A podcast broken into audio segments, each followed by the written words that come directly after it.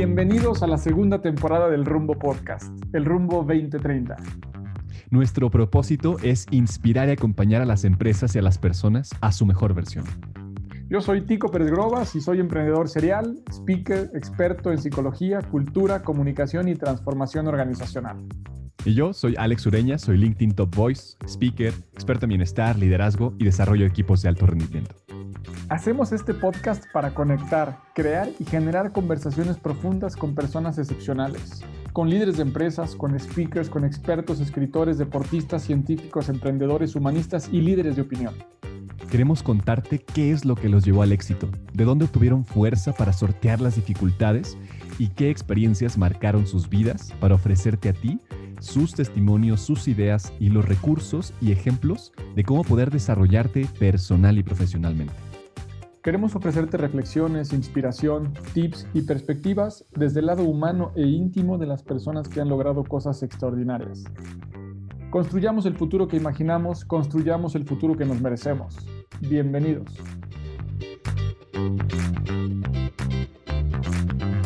Aquí estamos ya. ¿Cómo estás, Tico, Canaco? Un placer. Nuevamente un nuevo episodio de Rumbo 2030. Bienvenidos. ¿Cómo se encuentran hoy?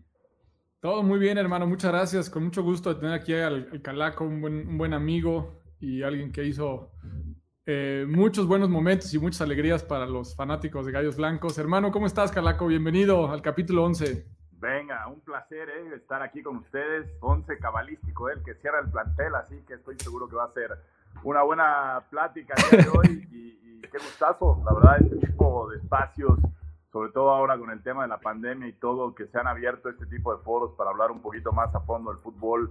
Y por ahí con menos formalidades que da oportunidad de hablar más adentro del vestidor y con anécdotas más sabrosas, siempre se agradecen, así que puesto para entrarle a lo que ustedes digan.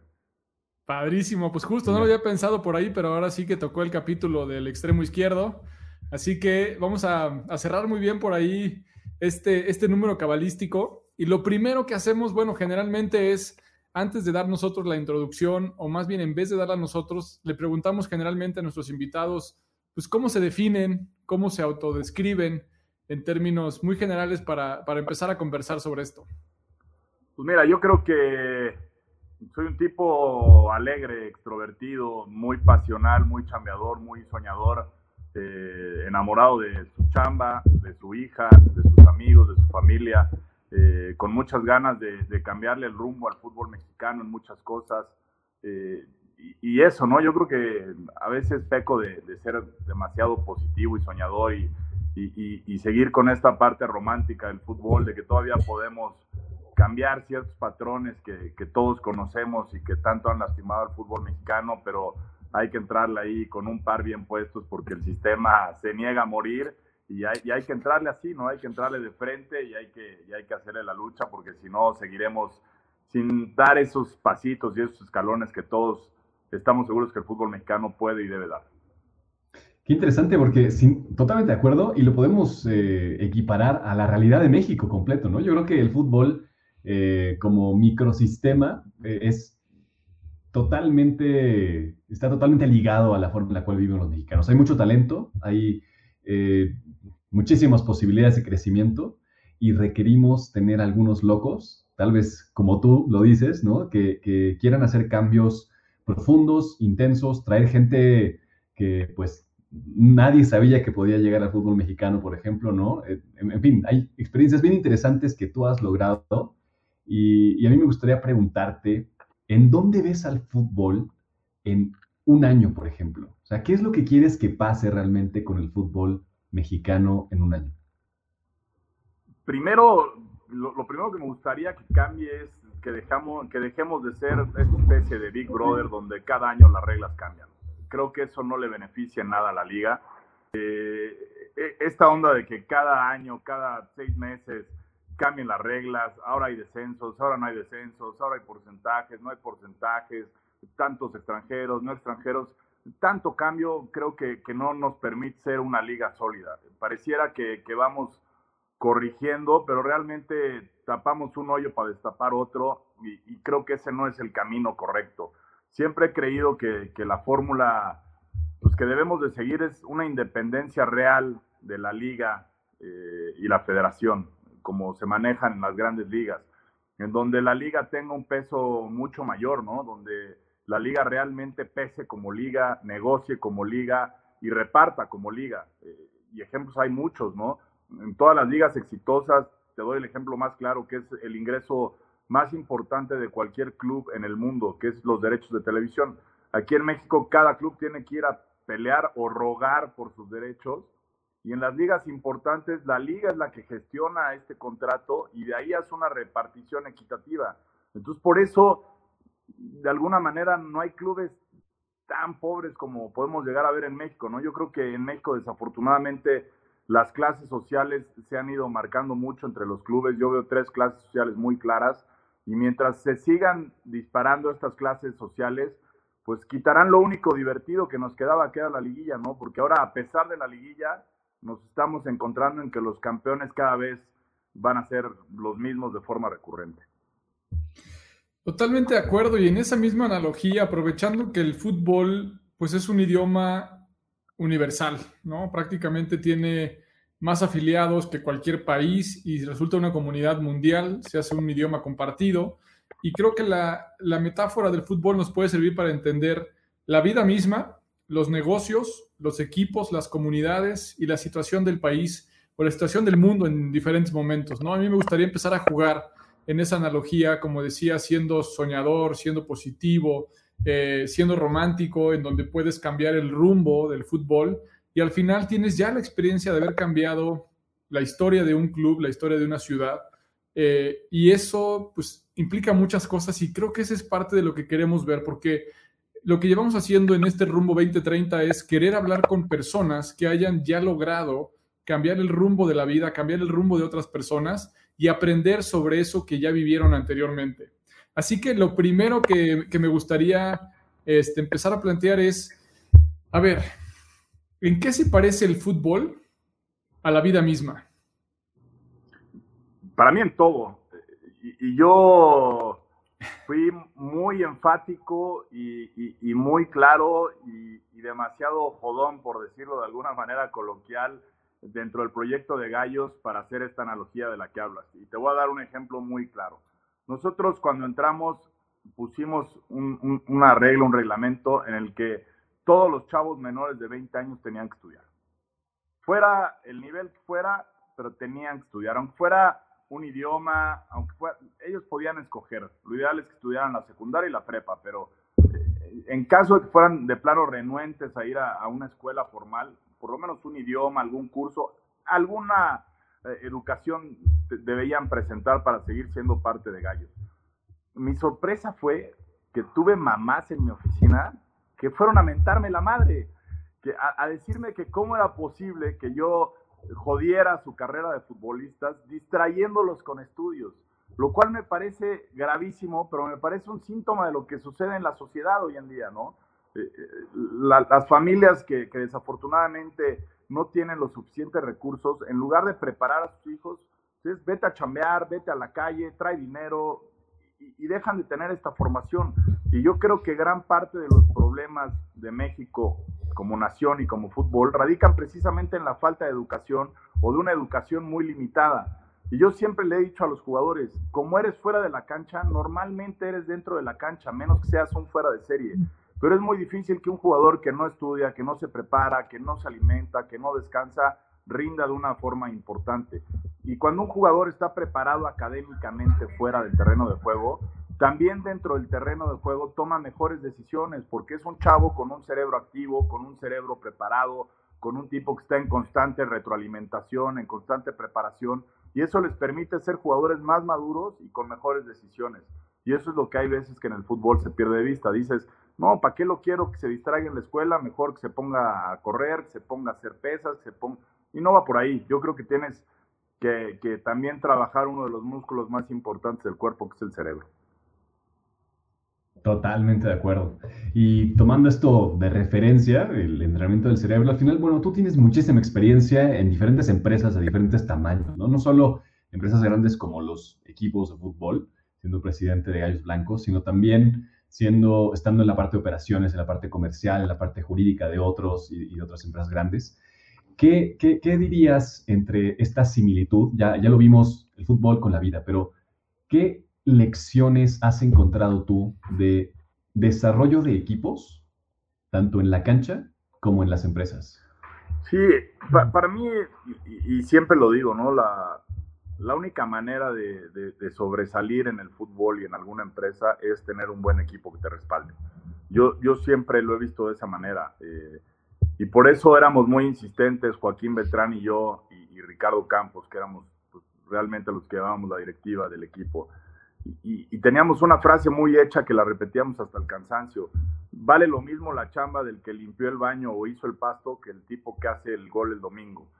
Y, si no tenemos claro que todos vamos en ese mismo barco y que todos tenemos que luchar por los mismos objetivos y no tenemos claro que la pequeña o gran participación de cada uno es fundamental en el rompecabezas, pues yo no entiendo el éxito, la verdad. Puedes llegar a, ganar algunos partidos o incluso campeonatos por el talento individual de uno u otro que te lleve a eso. Pero si realmente no tienes una organización que trabaje de forma conjunta y un equipo que se considere como una familia, y, lo decíamos, el Tico lo conoce, quien defiende mi escudo es mi familia, lo repetíamos constantemente. Si no tienes eso, yo creo que en algún momento el proyecto se traba, porque las individualidades pues, se terminan, eh, pasan los años, y si no hay un proyecto atrás de un grupo responsable que, que, sostenga la estructura, eh, en algún momento la cadenita se tiene que atorar. Yo siempre, cuando he trabajado como abogado, cuando he trabajado dentro del fútbol, en la parte comercial o en la parte operativa o como presidente, pues creo que mi gran acierto ha sido ese, ¿no? Encontrar las personas correctas para cada uno de los puestos y darles la libertad, ojo, la libertad, pero también la responsabilidad de ejecutar. Y, creo que eso a mí me ha funcionado bien, creo que en eso me considero un buen líder, que, que, la gente que ha trabajado para mí me respeta, habla bien de mí y se ha sentido cómoda dentro del equipo que he formado. Entonces, pues yo creo que eso a cualquier nivel, en cualquier empresa, es un foco en el que yo le pongo mucha atención. Seguro, yo, yo vi algunas de estas cosas literalmente como espectador, ¿no? Pude vivir esa transformación. Eh, yo conocí a Calaco haciéndosela de pedo porque me había quitado mi, mi asiento de plateas. Correcto, tal cual. y entonces, la madre el literalmente lo conocí mentándole la madre y, y me recibió con un guante blanco y con una mano izquierda increíble. Y a partir de ahí empezamos a conocernos y conocí mucho más de lo que hacía y tuve la oportunidad de caminar algunos, algunos momentos eh, más de cerca en, lo que estaba haciendo.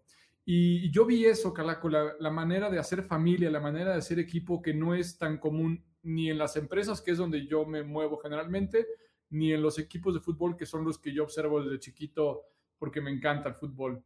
¿Cuáles considerarías tú que son unos pilares estratégicos para poder crear esta familia, para poder crear esta unión de equipo y para poder hacer que incluso estrellas quieran y puedan luchar por ese escudo para volverse parte de la familia. Porque lo vi con grandes estrellas y lo vi con jóvenes también.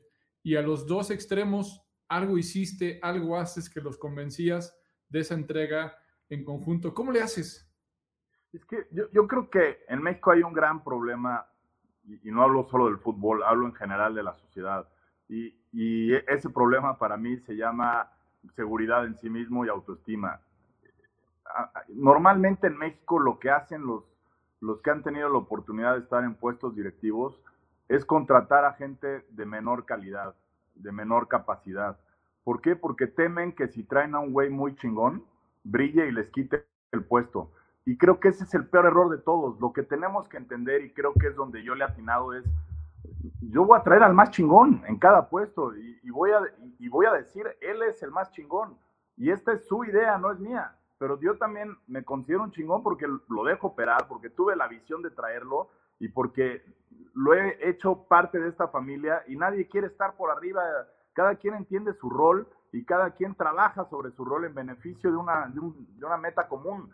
Y creo que ese es el secreto de por qué ese gallo funcionó y por qué los jugadores querían venir y por qué las esposas empezaron a sentirse cómodas, porque en ese gallos cada quien tenía su espacio, su lugar, hasta las esposas, ¿no? Cuando nosotros llegamos, pues, las esposas esperaban a los jugadores dos o tres horas a que se bañaran en el estacionamiento, sentadas en el cofre de sus coches, y sabemos que en Querétaro hay veces que hace un frío del carajo en esas horas, ¿no? Y les mandamos algo súper sencillo. En lugar de una bodega hicimos un salón con televisiones, aguas, papas, palomitas y zanahorias. Y con eso integramos a las familias al equipo. Y, es algo que en presupuesto te cuesta cero pesos, pero las familias se sienten atendidas, volteadas a ver, que normalmente no sucede. Y, y esos son el tipo de cosas que, que, a mí me gusta detectar y me gusta trabajar sobre ellas, ¿no? ¿Cuáles son esas áreas de oportunidad? Entonces, contestando tu pregunta, pues sería eso, traer a los más chingones, decirles que son los más chingones y permitirles ser los más chingones. Obvio, siempre tú como director tienes que, que, que, jalar de repente la cuerda, ¿no? Para que no se te vayan y, para que no se crean más de lo que son y, y, para que nunca sobrepasen lo más importante que es la institución. Pero sí creo que en México nos da miedo contratar a gente chingona y ese es un, es un problema grave. Qué, interesante, estoy totalmente de acuerdo, es una, una discusión bien importante para empresas, para todo tipo, o sea, grandes, pequeñas, medianas.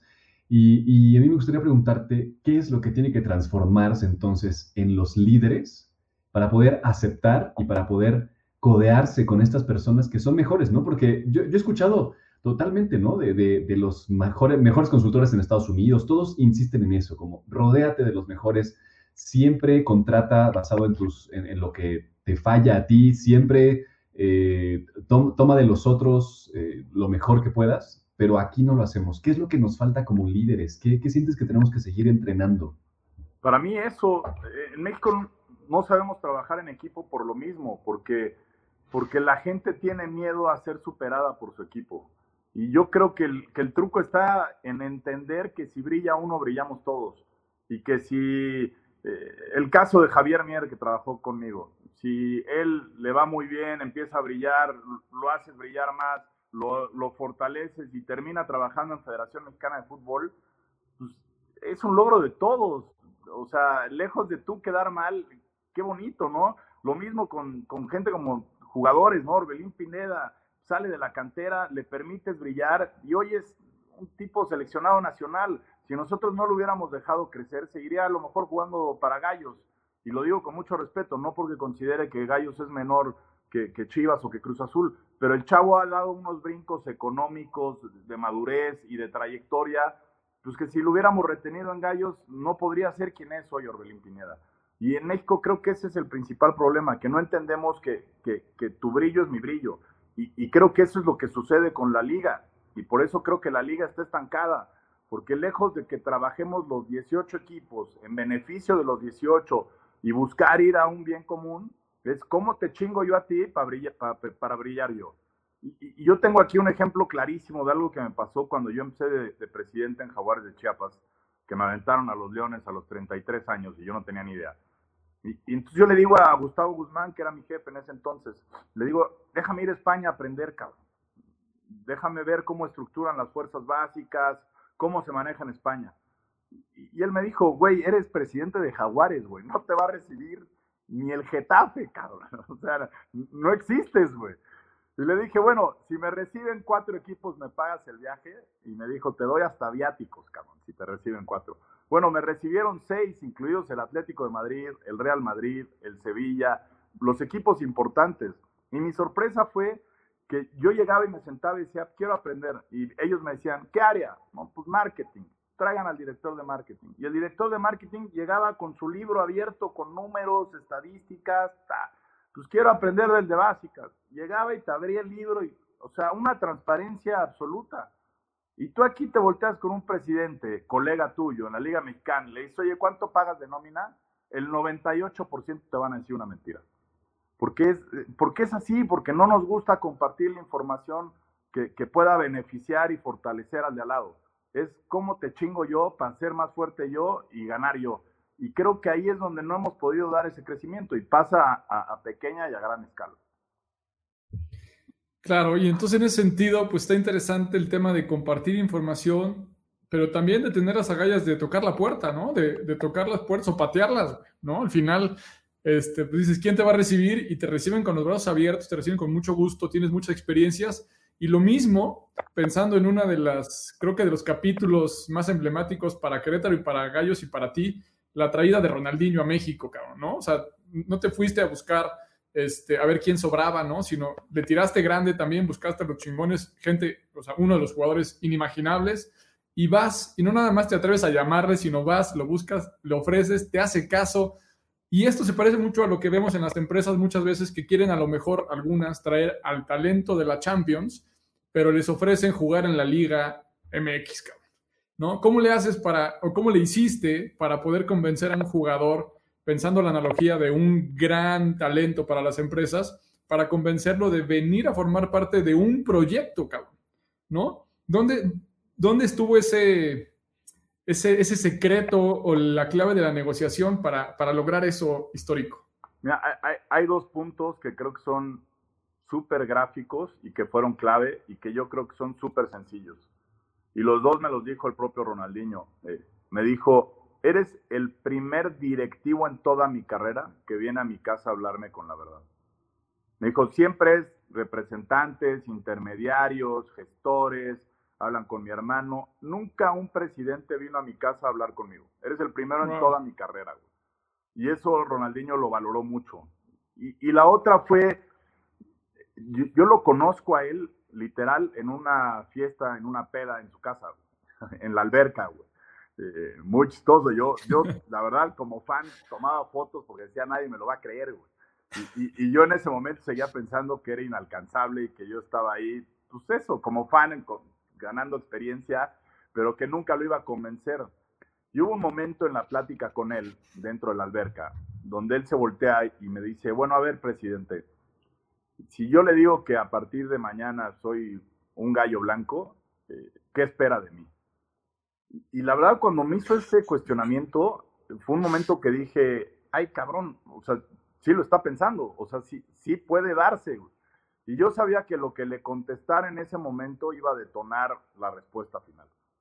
Y, la neta, le di un trago a Michela, como diciendo, puta, ¿qué le digo? ¿Qué le digo? ¿Qué le digo? Y, dije, pues le voy a decir la neta, güey. O sea, y, le dije tal cual, ¿qué, ¿qué espero de ti? Que te vayas a divertir. Y, a Ronaldinho se le abrieron los ojos como niño chiquito en Disneylandia y, me dice, ¿cómo? A divertirme y le digo, sí, güey, tu, tu, carrera ha sido eso, güey, ha sido una sonrisa, ha sido diversión y, y, ¿qué quieres que te pida a los 33 años, güey? Que vayas a ser el primero en llegar y el último en irte, que seas el que más entrena, no lo hiciste en Barcelona, no lo vas a hacer a los 33 años en, Querétaro, o sea, sea el personaje al que me le estoy acercando y él acababa de ganar un mes antes la Libertadores. Y, justo el presidente del Mineiro eh, saca un desplegado diciendo, si ves a, Ronaldinho en la noche, denúncialo. Y, por eso Ronaldinho rompe con el equipo brasileño. Y él me dice, bueno, pero ¿sabes lo que está sucediendo ahora en Brasil? Y le digo, sí, sí. Y yo le dije, de tu noche y de tu fiesta me encargo yo. Solamente hay dos condiciones. Una, nunca le faltes el respeto a tus compañeros y nunca ninguna conducta tuya por arriba del si tú cumples con estas dos, te vas a divertir y todos nos vamos a divertir. Se volteó y le dijo al hermano, listo, haz maletas, nos vamos para México. ¡Wow! No sabía. Sí, sí, sí, fue, fue, fue muy bonito, fue muy rápido, fue... El hermano obviamente pegó el grito en el cielo porque tenían todavía ofertas en la Premier, no en equipos importantes, pero sí equipos de la Premier, tenían ofertas de la MLS, tenían ofertas en España, y me dice, güey, no hemos hablado ni de dinero y, Ronaldinho ya está haciendo maletas, cabrón. O sea, salte del alberca y vamos a hablar de negocios, güey. Entonces, sí, fue, fue la verdad muy, una experiencia increíble. Pero, pero yo digo eso, o sea, luego ha sucedido mucho, ¿no? Con, con, puta, ¿quién va a ser el entrenador de la selección? No, pues queremos a Klopp, queremos a Guardiola. Y, y, queremos contratarlos a través de representantes, intermediarios, y, no van los ejecutivos reales, los que realmente pesan en el fútbol. O sea, para traer a un güey de esos tendríamos que llevar no solamente al presidente de la federación, sino a, un grupo de cuatro o cinco presidentes de, la, de, los dueños importantes de la liga y, ir a plantarnos como una federación importante y como un proyecto de país de fútbol, ¿no? Eh, porque si no, es imposible que un tipo así nos voltee a ver. ¿Por qué se la jugaría? Pero yo, yo se lo plantearía de una forma diferente a, un Guardiola, a un club. Si yo tuviera la oportunidad de, estar en federación y sentarme, pues el primer argumento que, que yo les daría es, dime una selección, una sola, que prácticamente te asegure jugar cuatro partidos en un mundial cada cuatro años. O sea, ¿qué mejor ventana que eso quieres? No hay más que Brasil y, y un par más, ¿eh? O sea, que realmente cada cuatro años juegues cuatro partidos, te las cuento con una mano, ¿eh? selecciones en el mundo. Entonces, ese para mí tendría que ser un suficiente argumento para que fuera una selección atractiva para cualquier técnico del mundo. Pero, pero a veces nos da miedo tirarle hasta arriba. Y peor, luego le tiramos hasta arriba y lo que sucedió con Ronaldinho el, 80% de los presidentes se la pasaron criticando a Ronaldinho, criticándome a mí y criticando al Querétaro, que si se tomó una chela, que si se fue del estadio, pero no te dijeron que fue el líder de asistencias, no te dijeron que cambió el vestidor, no te dijeron lo que influía en los compañeros, eso no te lo dijeron, no te dijeron que llenaron todos los estadios, eso no te lo decían, se concentraban en las notas negativas. ¿Qué pasa en la MLS? Llevas una figura y la liga lo protege. ¿Tú crees que en la MLS no chupan, no se van de antro, no hacen desmadres? Peor que acá. Pero ahí la liga los protege. Aquí al revés, aquí estamos buscando otra vez cómo lo chingo y cuál es la nota amarilla y de esa hago un desmadrote. Y creo que ahí estamos trabados. Por eso yo creo que no vienen más jugadores de ese nivel. Tú lo sabes, Tico, nosotros teníamos ya firmado al Niño Torres, a Robinho, a Víctor Valdés en su momento. No llegaron por diferentes circunstancias pero esos jugadores iban a venir a Gallos.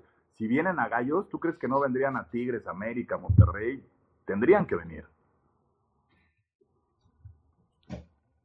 bueno, pues justamente ahí, ¿no? Viene esta parte de decir, a ver, primera lección así increíble es, sin miedo a tirarle a lo grande, ir a hablar de frente, presentarse a las oportunidades, porque ahorita hablamos del fútbol y las empresas, pero el fútbol y el COVID, el fútbol y la crisis, ¿no? Eh, o sea, es lo mismo un poco lo que puede hacer la gente hoy al final, después de ver cierto riesgo en su trabajo, en sus empresas, en, eh, fuera del tema salud, ¿no? En el tema de poder decir, ok, bueno, ¿en quién me quiero convertir? ¿Con quién me voy a rodear? ¿Con quién voy a hacer equipo para el siguiente año sin necesidad de ocupar una posición directiva ni en una empresa ni en un equipo, ¿no? Hay muchas lecciones ahí de por medio.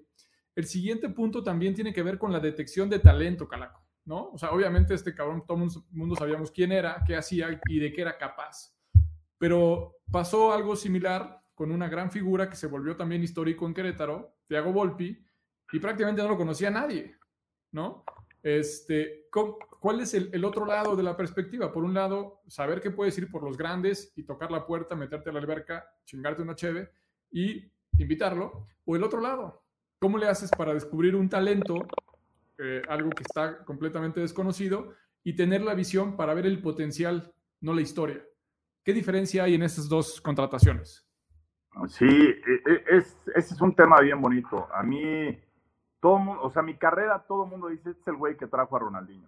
Pero para mí la mejor contratación que he hecho en mi carrera es Thiago Volpi, sin duda.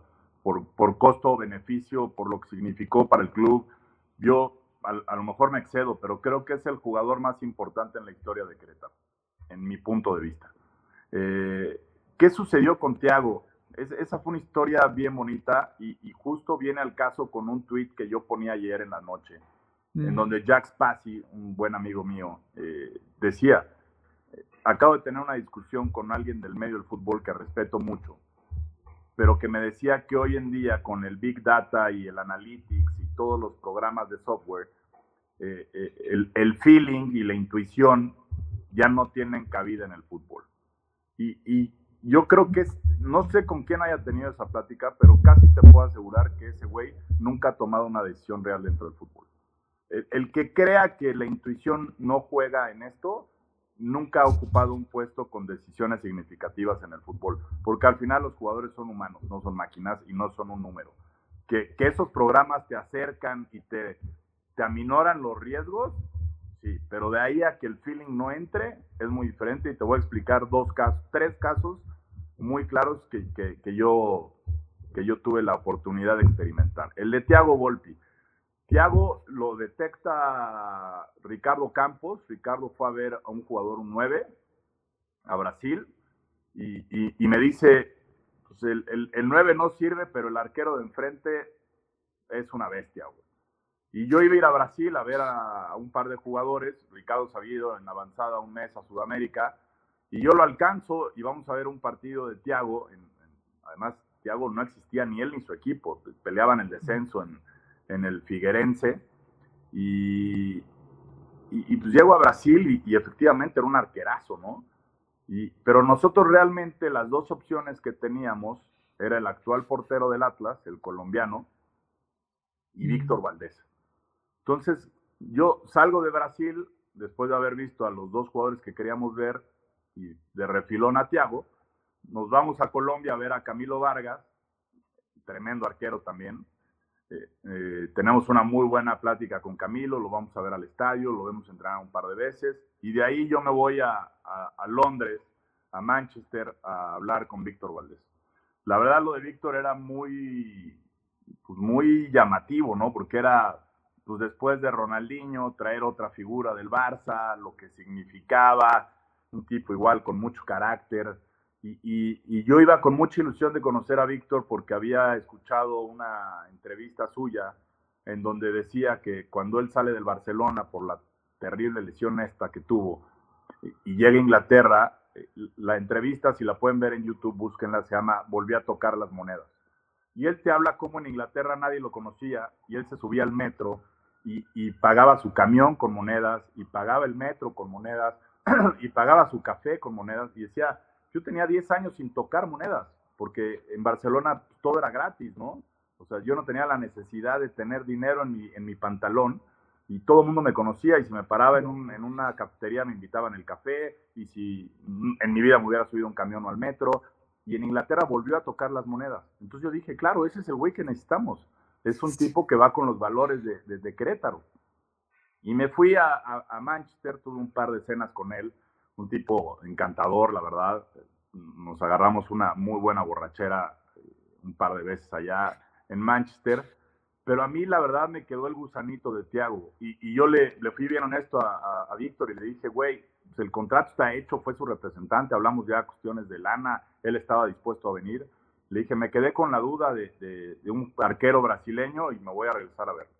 Me regreso a Brasil, vemos a Tiago, comemos, cenamos con él un par de veces, nos presenta a su esposa.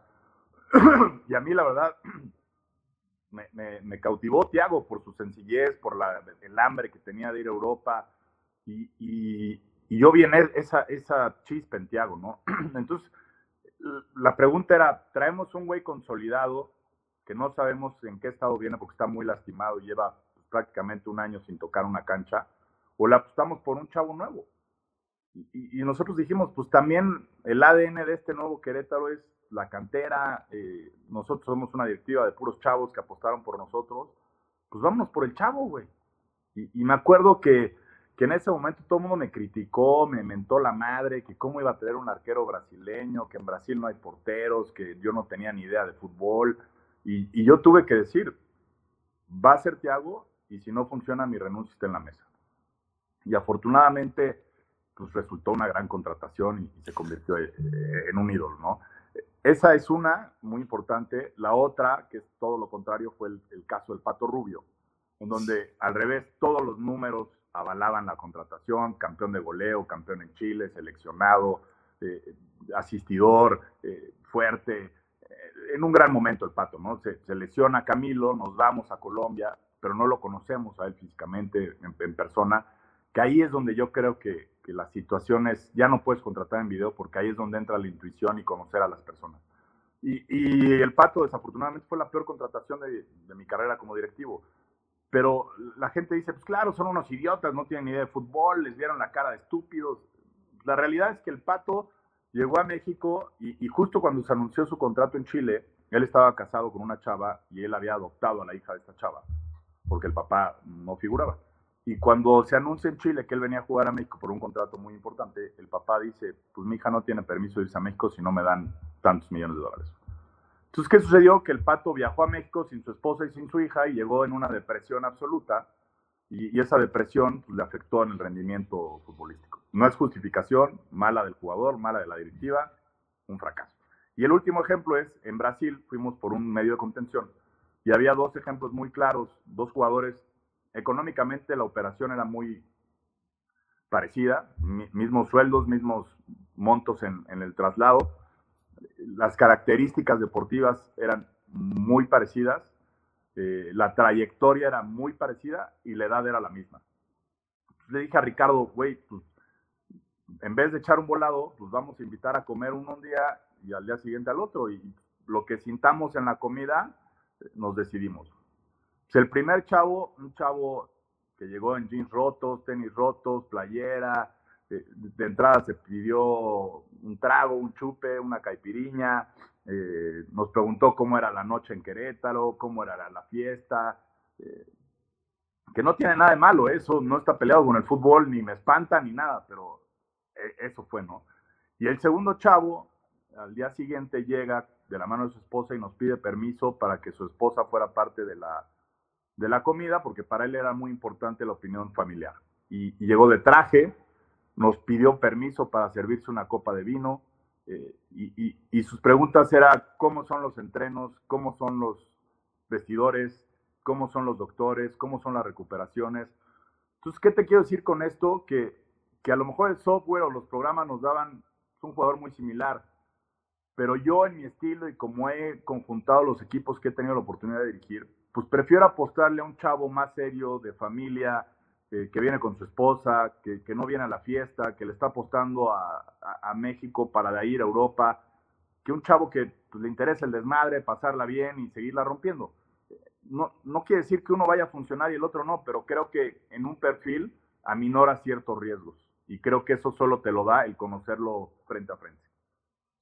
Totalmente. Qué, interesante. Yo quiero regresar a este momento en el que decías, yo estuve dispuesto a poner mi renuncia si es que esto no funcionaba. Y eso es algo que no todos los líderes están dispuestos a hacer. O sea, es algo que eh, eh, podría apostar que no todos los líderes en el fútbol, o sea, sin duda, no, yo no sé quién más esté dispuesto a hacer eso y a poner eh, la renuncia de su puesto a, a favor de un jugador nuevo y mucho menos en las empresas. Entonces, ahí sí me gustaría pues preguntarte un poco más, ¿no? ¿Qué es lo que sientes que te, que te ha dado esas características, esa forma? ¿De dónde, de dónde sientes que surge esa, esa pasión? Sí por el fútbol, sin duda, pero también por el propósito, ¿no? O sea, por, por lo que te mueve, o sea, ¿de dónde, de dónde nace esa, esa energía, esa fuerza que no todos tienen? Sí, a, a mí me ha pasado tres veces esta situación de, poner mi, renuncia en la mesa. Eh, dos me salieron muy bien y una me salió muy mal, pero volvería a hacer las tres. Tiago Volpi, Tito Villa y Víctor Manuel Bucetich. Eh, el caso de Tiago, te repito, fue, fue una conexión muy especial el día que nos sentamos a cenar, o sea, el brillo del chavo cuando te decía es que yo quiero ser seleccionado y quiero jugar en Europa y me voy a matar y, para mí que salir de mi país significa el mayor reto de mi vida y yo veo a Querétaro y tal y se informó del plantel y se informó de la historia antes de presentarse a la, a la reunión.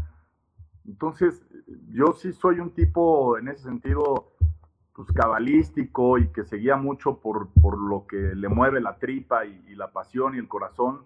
Y, y, por eso con Tiago me la jugué así, ¿no? El caso de Tito fue diferente, a Tito lo conocía muy bien. Yo tuve un paso como director de, fútbol de la marca Puma en México y yo patrocinaba a, Tito con zapatos durante muchos años. Entonces hice una muy buena relación con el Tito, de, ir a comer a su casa, de conocer a su familia, de saber el tipo que es, el compromiso que tiene. Y cuando nosotros buscábamos un, un 9, un delantero, eh, coincidimos en que en esos momentos hablo con Tito y Tito estaba desesperado ya en Tigres era la época donde el Tuca lo tenía borrado, ni siquiera lo llevaba a la banca, eh, eh, estaba desesperado. Entonces yo le dije, Tito, ¿qué, qué piensas de, de, venir a Querétaro? ¿Lo ves como un paso atrás a tu carrera o, lo ves como un reto importante? Y, y, él fue clarísimo, me dijo, Presi, yo lo veo como un paso adelante para recuperarme. O sea, no, no hay nada más atrás que lo que estoy viviendo. No, no se trata del tamaño del escudo, sino la importancia del proyecto y, lo que me hagan sentir dentro del proyecto a mí. Y él me dijo, yo te aseguro que si, que si depositas la confianza en mí por la relación que tenemos, por la amistad que tenemos, no voy a hacer menos de seis goles. Cuando yo presenté la propuesta eh, ante el grupo, todo me dijo, no, como el Tito lleva un año sin hacer gol, no ha jugado, la espalda, las lesiones, ya está viejo, cobra mucho. Y, y fue lo mismo, les dije, si Tito no hace más de siete goles, yo me voy pero Tito es el jugador que tenemos que traer. Y, afortunadamente Tito fue campeón goleador y en su momento fue eh, el de mayor número de goles en la historia del club, así que pues eh, le aposté a la relación y al compromiso de dos hombres dándose a la cara y, diciéndose la neta, ¿no? Y la de Víctor Bucetich, pues fue la que terminó mal, ¿no? Ahí tuve un gran aprendizaje. Eh, lo volvería a hacer, eh, sin duda, pero el aprendizaje fue en el sentido que yo me daba cuenta que Víctor ya no tenía buena comunión con el grupo, eh, el equipo ya no entrenaba lo suficiente durante la semana, el equipo en el porcentaje había caído mucho, no se ganaba en casa, no gustaba el estilo y, se había vuelto en una constante discusión de necesito refuerzos importantes, necesito jugadores consagrados y, y yo por el otro lado no tenía presupuesto para traerle ese tipo de jugadores. Entonces el proyecto que Víctor quería, con el que yo le podía ofrecer, no eran congruentes, no, no, no había manera de yo darle las herramientas que él pedía. Entonces prefería en ese momento apostar por un técnico joven que se la jugara, que apostara a las fuerzas básicas, que quisiera comprometerse con ese estilo del proyecto. Y así se lo hice sentir a los dueños. Mi error, y es, y es ahí donde he tenido el mayor aprendizaje como directivo, es que yo lo expuse tres, cuatro, cinco veces. Y el dueño me dijo, no, no lo voy a quitar, porque a mí no me gusta el fútbol, pero sí sé que él es el entrenador más importante y mientras esté él, pues la responsabilidad es de él y no del grupo. Entonces, a él es al, al personaje que yo quiero. Y, yo me excedí a lo mejor en esa confrontación eh, y fui en contra de lo que el, dueño quería. Y realmente tú como directivo, en cualquier empresa, no solamente en el fútbol, pues llega un momento en que sí, tú buscas el, beneficio de la empresa y estás seguro porque estás en el día a día y eres el que lo siente que, que puedes tener mejores resultados con otra persona. Pero también la línea es muy delgada en saber por qué el dueño te está diciendo no en este momento. Yo me excedí en esa línea hicimos el cambio y, al final nos costó el trabajo a todos. Y, mi aprendizaje es que no solamente me costó el trabajo a mí, sino a gente que le apostó a mi proyecto y, cambió su vida por irse a, Querétaro. Y yo les fallé en ese momento, ¿no? Y, eso es un proceso que a mí me, tardó dos años en darme cuenta, en, en, que los dueños dejaran de ser los malos y decir, oye, no son los malos, te corrieron porque tú la cagaste, güey. Porque tú lo pusiste en una posición donde no la debiste de haber puesto. Y, volvería a poner al Jimmy, no va por ahí el aprendizaje, creo que era lo correcto en ese momento para el equipo. Y si recuerdan, los primeros seis partidos con el Jimmy era una maravilla, goleamos al Cruz Azul y todo el mundo decía, puta, los 10 años porque Pumas nos lo va a robar y la chingada. Después perdimos cuatro o cinco partidos y nos echaron a todos, así es el fútbol, se nos cerró, se nos volteó la portería, ni pedo, pero, pero desde el fondo la decisión estaba bien pensada y bien estructurada y por eso la volvería a tomar. Pues gracias por compartirnos estas, estas experiencias y estos aprendizajes que, sé e imagino que, fueron muy dolorosos y muy difíciles, pero ahora muy nutritivos también. Y aprovechando ese viaje, me gustaría preguntarte, ¿quién te enseñó a que lo que podías soñar se podía convertir en realidad? ¿Quién te transmitió esa seguridad? Mi papá, sin duda. Mi papá fue un tipo sumamente soñador, donde siempre él era un tipo peleado con el dinero. O sea, para él, muy raro. Todo era robar para él, ¿no? Cobrar una comisión era robar, eh, cobrar un, cualquier cosa para él siempre era robar, robar, robar. Y él decía, olvídate del dinero, olvídate del qué dirán, olvídate de todo. O sea, guíate por lo que realmente te mueve adentro. Y, fue muy raro, ¿no? Porque yo no pude ser jugador profesional por, una decisión de mi papá. Y, y, yo le decía, pero ¿cómo tú me enseñas esto y me y, no me dejas llevarlo a cabo, cabrón. Eh, no te entiendo, toda la educación que me diste durante 19 años me la robas hoy sacándome del, del Necaxa, entonces no, entiendo tu enseñanza. Nos peleamos durísimo cuando yo salgo del Necaxa, nos quitamos el habla seis años. Y, después yo termino siendo presidente. Entonces, pues, mi lección, ya después, desafortunadamente, yo soy presidente de Jaguares un año después de que muere mi papá. Mi papá ya no le toca verme en el fútbol. Eh, entonces, yo tomo una decisión eh, cuando el día que iba a debutar como presidente en Morelia, yo como, como directivo de Jaguares, en el hotel de Morelia, antes de irnos al estadio, me acuerdo que le hago una carta a mi papá. Y, ahí digo, puta, pues creo que tenía razón, güey. Mi, mi, chamba no era como jugador de fútbol. Pero ¿qué crees? Yo tenía razón y mi vida sí era el fútbol. Y, hoy estoy mm. aquí y, y 10 años después sigo comiendo del fútbol. Entonces, a mí me gusta pensar a mi papá, por todo lo que me enseñó, que, que él me ha acompañado en este trayecto y, estuvo ahí en el estadio, en Gallos, cuando, cuando salimos campeones. Y, al final es eso, él, a pesar de que él me puso barreras, él siempre me dijo, pues te van a cerrar 10 puertas, pero tíralas a madrazos porque, porque es la única manera de llegar. Totalmente, esas agallas ¿eh? que, que, pues hay que desarrollar al final, ¿no? Sin duda hay mentores que nos enseñan, que nos, que nos empujan a hacerlo, a veces a golpes también, ¿no? pero, pero son bien importantes. ¿Qué le dirías a los jóvenes que, que, están viendo esto, que están escuchando? Creo que gran parte de la, pues sí, de las nuevas posibilidades para que cambien las cosas en México en el fútbol, en las empresas, en el gobierno, en la sociedad en general, están en los jóvenes. Y me encantaría escuchar tu, tu input en eso. ¿Qué, ¿Qué, qué, mensaje les quieres dejar a las nuevas generaciones? Que no se dediquen al fútbol, cabrón. Pero ¿cómo? Que le busquen por otro lado más facilito, cabrón. No, Tenías razón. El fútbol es, es, es, un medio bien jodido. Hay 18 sillas cabrón, para más de 100 millones de personas y es, un, es una industria bien, ingrata, sin memoria y que te borra de un plumazo de un día para otro y, y, deja muchos sueños y, y, muchos proyectos ahí en la mesa. Pero si, se van a, si, si van a tomar la decisión de que sea el fútbol, de que sea el deporte, prepararse un chingo, porque hoy sí ya la, la preparación empieza a hacer diferencia. Antes eran improvisados, exjugadores, el amigo, el tío, el cuate, Hoy, hoy el fútbol sí empieza a demandar ya una profesionalización más importante, eh, un conocimiento por lo menos mínimo, ciertas experiencias. Eh, y, creo que hoy sí ya los directivos que empiezan a, a, levantar la mano y que sí yo percibo ya, empieza a haber un cambio de generación que me da mucho gusto con Suinaga, con San Román, con Chucho Martínez, eh, con Jorge Hank. Creo que este cambio de generación, si realmente eh, se compró Mauricio Culebro, que ahora está en federación. O sea, creo que si hay un grupo de gente un poco más joven que, que, a mí me dan pues, como las ganas de, de, de, seguir tratando de cambiarle la cara al fútbol mexicano, ¿no? Creo que son tipos comprometidos, preparados, todos tienen una profesión además del fútbol. Eh, entonces, yo creo que ahí está el truco, ¿no?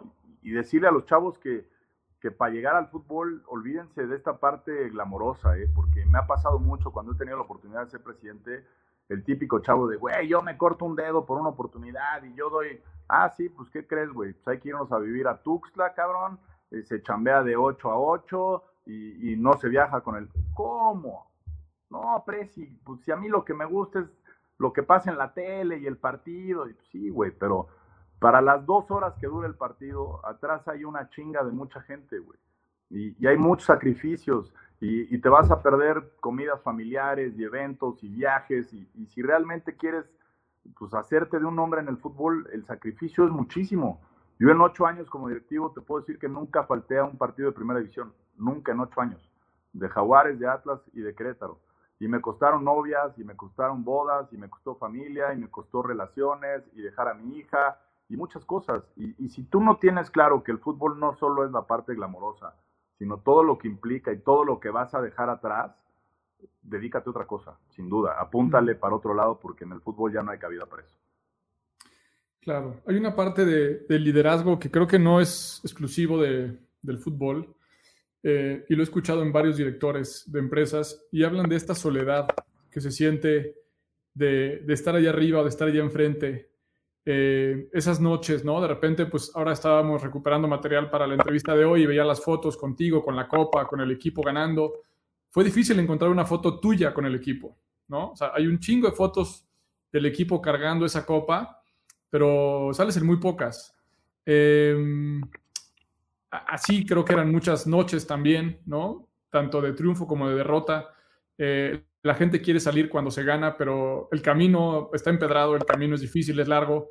¿Qué es, qué es para ti o qué fue lo más difícil de estar al frente de un equipo de fútbol en un medio en el que, a diferencia de las empresas o de la mayoría de las empresas, pues tienes mucho más reflectores en el fútbol? ¿Cómo, cómo contrarrestar esta soledad de la intimidad con la exposición de los medios? Esa es, es una gran pregunta, mi querido Tico yo cuando empecé de directivo, te digo, fue a los 33 años en Jaguares, John de Luisa me dio el mejor consejo que me dieron en mi carrera como directivo. Él me dijo, ¿quieres durar en el medio de fútbol? Nunca des una entrevista. Escóndete a los medios, no aparezcas, eh, tú tienes que aparecer como presidente cuando tú tengas algo que decir, cuando tengas algo que anunciar, cuando tengas algo que cambiar. Si tú te enfrascas en estas entrevistas banqueteras al calor de los partidos, vas a perder, porque les abres la puerta a ese diálogo. Entonces creo que algo que a mí me permitió durar casi nueve años al frente de equipos fue eso, no aparecer ni en las buenas, en las malas sí aparecía, pero en las buenas siempre era, ahí están los jugadores, ahí está el técnico, ahí está el director deportivo. Yo jamás di una entrevista en las buenas. Cuando hubo que dar la cara en momentos jodidos, siempre lo di y creo que eso es lo que más me reconoce. Eh, incluso mis haters más grandes en Querétaro decían, pues que fui un güey que siempre dio la cara, ¿no? Y, y creo que así he sido no solamente en el fútbol, sino también en mi vida. Y, creo que esa, lo dices bien, es lo que yo te decía, ¿no? O sea, esas concentraciones en el hotel, porque te digo, yo nunca me perdí un partido, eh, esos momentos donde sabías que se estaba casando tu mejor amigo, eh, tu, tu, prima, eh, momentos familiares, que tu novia te decía, pues, cabrón, es la boda de mi hermana, ¿cómo no vas a ir? Pues, güey, yo juego en Veracruz la fecha 2, güey. ¿Qué, ¿Qué, te digo? Sí es la fecha 2 y es Veracruz, pero vale lo mismo que la fecha 11 contra Chivas. Eh, entonces, eh, esa soledad de, saber que te pierdes eventos, que cuando la mayoría de la gente pues, le toca descansar, que son los fines de semana, es cuando tú trabajas, es bien difícil que, tu pareja lo entienda, que tus hijos lo entiendan, que tus amigos lo entiendan. Eh, es, es, jodido y siempre además, como dices, estás en el foco, ¿no? También hay una frase que, que, que yo guardo siempre con mucho cariño, que me la dijo Gustavo Guzmán.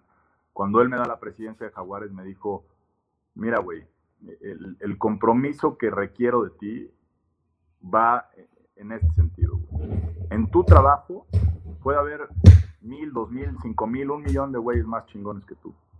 Puede haber más talentosos, más preparados. Pero hoy te toca estar a ti, güey. Y tu puesto en todo el país de 120 millones y en el que el fútbol es religión, solo lo tienen 17 güeyes más. Tú decides si lo cuidas o no lo cuidas. Pero de ese tamaño es la responsabilidad que hoy tienes en las manos. Y si, es, si son puestos que todo el mundo te tira mierda, que todo el mundo te grilla, que todo el mundo pues, quiere estar ahí, y por eso hay que cuidarlos tanto y, hay que saber que estás de paso, que, que, la institución va por arriba de cualquier proyecto o resultado que tú le entregues. En algún momento vas a salir y eso lo sabemos todos los que hemos estado en el fútbol. Entonces, yo eso fue de, lo que aprendí. Para mí, yo hice de Querétaro mi proyecto de vida. No lo veía como un trabajo, lo veía como un proyecto de vida compré mi casa en Querétaro, me rodeé de gente querida, convencí a gente de irse a vivir a Querétaro, lo veía como un proyecto a 20 años, yo dije, voy a ser presidente de Querétaro 20 años. Entonces, cuando me corrieron, se derrumbó mi vida, me deprimí dos años, no sabía qué hacer, fue un golpe durísimo. Entonces, sí, sí tienes que, hoy, si fuera directivo, sí aprendería o aprendí a, a que debo de tener un equilibrio entre la vida personal y la vida laboral, porque si no, cuando llega esta soledad de la que hablas, y te toca salir, te quedaste sin vida, güey. Y el golpe es durísimo. Entonces ya lo viví una vez y, creo que no me volvería a exponer a vivirlo de esa manera otra vez. ¿Qué estás haciendo para evitar caer en eso? Eh, primero, ¿qué te está apasionando en este momento? ¿no? ¿Y cómo lo estás logrando equilibrar en tu vida? Yo me apasiona lo mismo de siempre, ¿no? Yo lo he dicho en muchos espacios. Mi sueño es ser presidente de la Federación Mexicana de Fútbol y, todos los días me preparo para llegar ahí y hablo con gente de fútbol y me muevo en el medio y trabajo en la tele y doy conferencias y platico mis experiencias y sigo en contacto con los jugadores que he tenido y con los técnicos que he tenido y, trato de ver fútbol de todo el mundo y de leer textos de fútbol de gente importante y, es eso, ¿no? Hoy dos años dije, no quiero volver al fútbol, ya estoy bien en la tele, estoy cómodo, me estoy haciendo ahí de una presencia importante y hoy te puedo decir que no, que ya me volvió a entrar el bicho, ya me volvió a entrar las ganas, eh, estoy ya en pláticas con algunos equipos y hoy me muero de ganas de, de, esa revancha, ¿no? Que sentí que me quedé a la mitad en Querétaro y me gustaría volver a tomar un proyecto. Creo que hemos demostrado mi, mi grupo de trabajo y yo que somos capaces de, de, levantar proyectos, ¿no? Lo hicimos en Jaguares, lo hicimos en Querétaro y, me muero de ganas de volver a, demostrarlo. La, la, pasión está intacta, ¿no? Sí necesitaba este periodo de dos años, después de nueve años de trabajar, para descansar, para asimilar, para darme cuenta que no estaba bien en todo lo que te dije, ¿no? El, paso más duro fue dejarle echarle la culpa a los dueños y decir, pues también la cagaste tú, güey, y te equivocaste en esto y en esto y en esto. y pusiste en riesgo el trabajo de este y este y este por tu necedad. Y, y, eso me llevó un año en terapias a entenderlo, ¿no? Hoy lo entiendo, lo asimilo y también asimilo que, que, también si se casa tu hermano o se casa tu, tu mejor amigo, pues también no pasa nada si faltas a un partido en la temporada, ¿no? No pasa nada, todo nos sucede, todos tenemos eh, en cualquier trabajo eh, la facultad de pedir un día laboral libre y convivirlo con tu familia y darle equilibrio, porque finalmente ese equilibrio es el que te da la claridad de estar siempre sano en el momento de tomar decisiones. Y creo que eso es mi, lo que hoy me, tiene con muchas ganas de volver, que, que, me considero más maduro para ya no ser este güey aventurero y, únicamente soñador y, todo para adelante. Ya también creo que podría tomar decisiones un poco más mesuradas. Estoy seguro que sí, que pronto se, se presentará esa oportunidad. Además, sumando a eso, Calaco, me acuerdo, porque estuve un poquito cerca por ahí en un caso donde uno de los jugadores tuvo un tema con uno de sus, de sus hijos y tú te metiste a la cancha y lo fuiste a sacar para que se fuera a ver a su familia. Sí, correcto. Eh, expresándole que él aportaba más allá afuera y tenía que estar afuera con su familia y el equipo estaba para respaldarlo precisamente. Y creo que ese mismo mensaje que tú le prestas a tu gente es una muy buena lección poderlo poderlo asumir para uno también y saber que tiene esa familia y ese equipo para que lo respalden. Eh, aprovecho para agradecer a mi equipo porque vaya que lo han hecho en estas, en estas semanas. Eh, y también es una, una fase que espero que, que, la vivas pronto y que la disfrutes también porque te lo mereces. Y en ese sentido, ligado a todos estos aprendizajes que nos platicas y para ir cerrando la plática de hoy, pero con ganas de que vuelva a repetirse, eh, ¿cómo te imaginas eh, tu vida en el 2030? Ligada en el fútbol, sin duda. Eh, no me veo ya en otro lugar que no sea cercano a la pelota. Eh, me veo con más hijos, me veo viviendo en familia. Hoy tengo una hija hermosa de 17 años, todo el mundo sabe que los que conocen un poco de mi vida, que soy papá soltero desde que mi hija tiene seis meses y tengo una relación increíble con ella pero nunca me he casado, nunca he vivido esa experiencia de, vivir en familia y vengo de una familia muy unida, muy muégano y me gustaría eso, ¿no? Encontrar una chava con la cual eh, pueda compartir proyectos, que entienda mi chamba, que, que, tenga ganas también de, de, tener una familia y estoy seguro que así será. Y, y me veo así, seguir creciendo, preparándome, alimentándome. Hoy me considero, después de todo lo que hemos vivido este año, me aventé un clavado para adentro, empecé a meditar, empecé a hacer ejercicio, bajé 18 kilos, me volví a meter duro al ejercicio y, veo que esa es la línea que me gusta, ¿no? Que ya no me da miedo estar solo como, como muchas veces fue y que tengo muy claros mis proyectos, mis ideales y mis metas y, me veo así, trabajando todos los días para, para buscarlo, ¿no? Ya les dije, pues ojalá algún día se me dé la oportunidad de ser presidente de la federación, es lo que más sueño, lo que más anhelo y, y mientras, pues los, los escalones que haya que seguir subiendo, y que me vaya poniendo la vida, pues como siempre lo he hecho, ¿no? Con un par por delante y, dándole de frente. Qué genial, qué genial escucharlo y pues justo te adelantaste a esta siguiente pregunta sobre los hábitos, los que, preguntamos, ¿qué, ¿qué, es lo que tienes que seguir haciendo para poder llegar a ese 2030 como te lo esperas? En, el fútbol, eh, hablando de, la parte laboral, es un error la gente que cree que ya lo sabe todo, ¿no? Y hay muchos en el medio. Mm. Para mí en el fútbol nadie tiene la verdad, todas son opiniones, todos son sentimientos y, todos son puntos de vista. Alguna vez le, escuché a eso Madrid en una conferencia en el ITAM que le preguntaban cuál es la mayor virtud de, un directivo. Y él dijo ser un administrador de pasiones. Y, creo que es la mejor descripción que yo he oído de un directivo, porque lidias con la pasión del dueño, la pasión de tu cuerpo técnico, la pasión de tus jugadores, la pasión de la afición, la pasión del medio. Y es eso, ¿no? Ser, ser un buen administrador de pasiones y, creo que eso es algo en lo que yo soy bueno, soy un tipo muy social, con muchos amigos, que, la gente creo que me lee como un tipo que va de frente, que, habla, que habla pues, con la verdad y, siempre viendo a los ojos. Y así, así me, me, quiero seguir manteniendo en esa línea, ¿no? Leyendo mucho, preparándome, haciendo ejercicio, eh, también eh, meditando un poco, siendo muy cercano a mi hija que entra en una edad especial en la adolescencia, cercano a, mi familia y valorando mucho los buenos amigos que, que, el trabajo y la vida me ha puesto en el camino, ¿no? Que hoy más que nunca, eso nos enseñó la pandemia, ¿no? De, estar unidos, de estar cercanos, no necesitas tanto folclore, necesita salud y, estar rodeado de gente chingona. Y, esa es mi filosofía y así, así me veo en esos hábitos, mantenerlos, fortalecerlos y, encontrar gente chingona con la cual pueda seguir yo creciendo en todos los aspectos de mi vida. Muy bien, y, ya eh, asumiendo que vamos a llegar a esa, a esa edad, Calaco, al, al, al, año 2030. Por lo menos, ¿no? Mi eh, abuela tiene 99 y está no, entera, cabrón.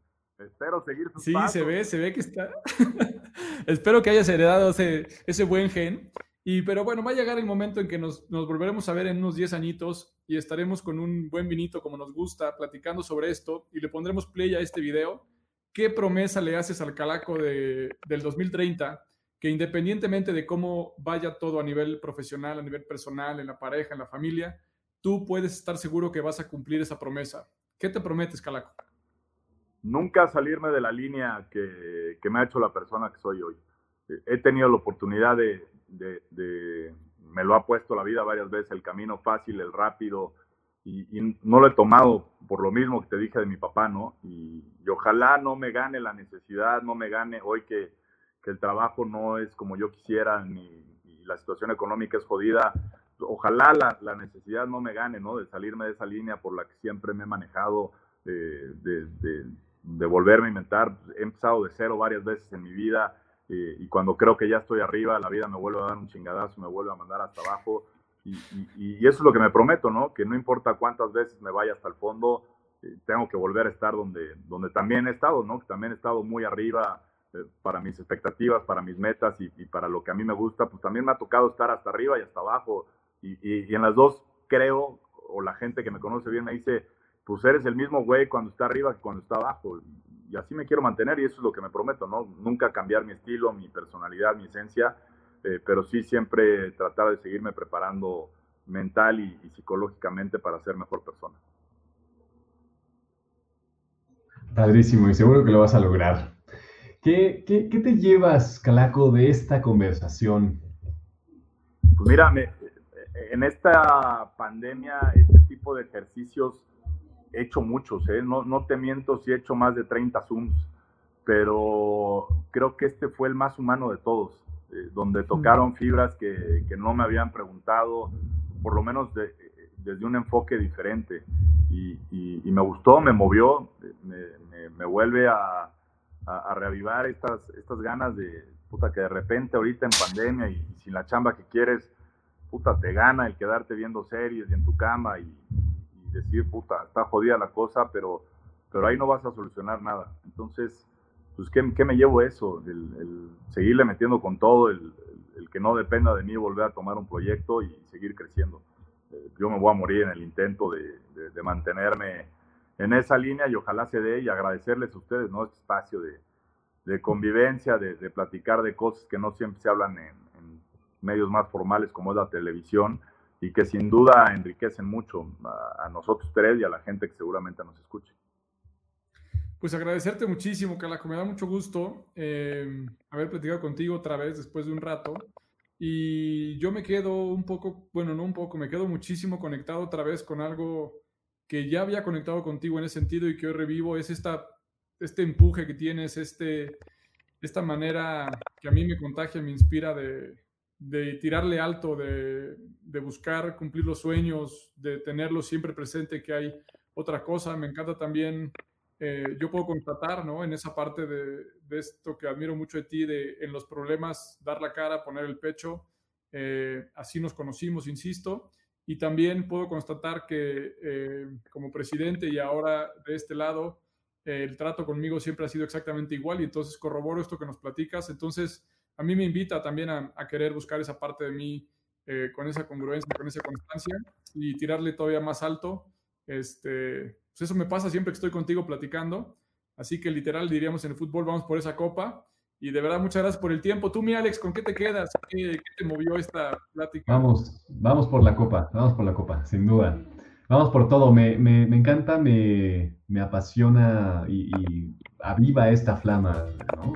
esta, esta, llama de seguir adelante, de ir más arriba, siempre con humildad eh, y también de descubrir talento, apoyar talento. Eh, al final eh, me, me, quedo mucho con, con, este aspecto de que si brilla uno, brillamos todos. Y entonces tenemos que seguirnos desarrollando, ¿no? Como país, como industria, como empresa, como equipo. O sea, todo lo que desarrollemos es mirar siempre la mejor versión. Como reiterar que eso es importantísimo porque así vamos a crear una cultura más fuerte, más poderosa y nos vamos a llevar a lo que nos merecemos realmente como sociedad. Gracias por acompañarnos en este capítulo y muchas gracias por llegar hasta el final. Celebramos estar cerca de ti y te invitamos a que sigas tomando acción para continuar rumbo a tu mejor versión. Son muchos los que creen que no se puede. Son muchas las malas noticias, son mayoría los que prefieren quejarse que proponer. Tú diste un paso rumbo a tu mejor versión. Invita a alguien más a que también lo dé contigo. Sigue y taguea a Empresas con Rumbo tanto en LinkedIn como Facebook e Instagram o en los perfiles personales de Alex o míos.